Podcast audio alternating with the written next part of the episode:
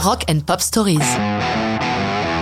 Manic Street Preachers, Three Ways to See Despair, 2013. Ces Gallois ont marqué la musique des années 90, principalement au Royaume-Uni, où ils sont un groupe de référence. Autour du chanteur et guitariste James Dean Bradfield, il inclut Sean Moore, batteur et percussionniste, et Nicky Wire, guitariste puis bassiste. Pourquoi ce passage de 6 à 4 cordes? Parce que le bassiste d'origine, Miles Woodward, refuse l'évolution du groupe qui, en 88, glisse du punk vers un rock alternatif. À noter aussi le mystère Richard James Edwards, guitariste des débuts, auteur de nombreuses chansons, mais qui a mystérieusement disparu le 1er février 95, laissant à penser qu'il s'est suicidé sans qu'on le retrouve jamais.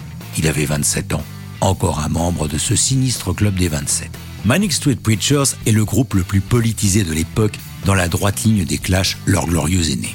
On le comprend dès leur premier album intitulé Generation Terrorist, tout un programme. Dès ce premier disque, ce sont les charts qu'ils terrorisent, leurs albums et leurs singles s'écoulant comme des petits pas. Nous les retrouvons au début des années 2010, annonçant sur les réseaux sociaux avoir 35 morceaux prêts et menant ainsi conjointement la production de deux albums très différents l'un de l'autre. Le premier, Rewind the Film, sera principalement acoustique, alors que le second, Futurology, déversera un torrent de guitares électriques enflammées. Three Way to See Despair fait partie de Rewind the Film. C'est une balade inspirée par la mort tragique de leur ami Stuart Adamson, le chanteur du groupe Big Country, qui se suicide après l'échec de son second mariage. Nicky Wire nous explique. Je regardais les photos de Stuart. La chanson ne le concerne pas vraiment directement. C'est plutôt le fruit d'une réflexion simple. Comment les choses peuvent-elles tourner aussi mal? Comment quelqu'un d'aussi beau et talentueux peut-il être rongé à ce point par l'anxiété? Dans l'esprit de Nicky et du groupe, la chanson n'est pas écrite pour figurer à leur répertoire. Ils veulent la proposer à Morrissey.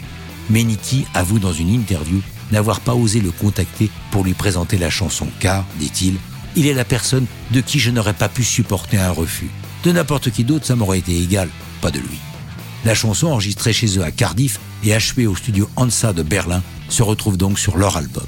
Dès sa sortie le 16 septembre 2013, Rewind the Film est un nouveau succès pour les Manic Street Preachers, se vendant à 20 000 exemplaires dès la première semaine, classé aussitôt dans le top 5 briton. L'album Futurology qui suit quelques mois plus tard emporte Manic Street Preachers vers d'autres sommets. Mais ça, c'est une autre histoire de rock'n'roll.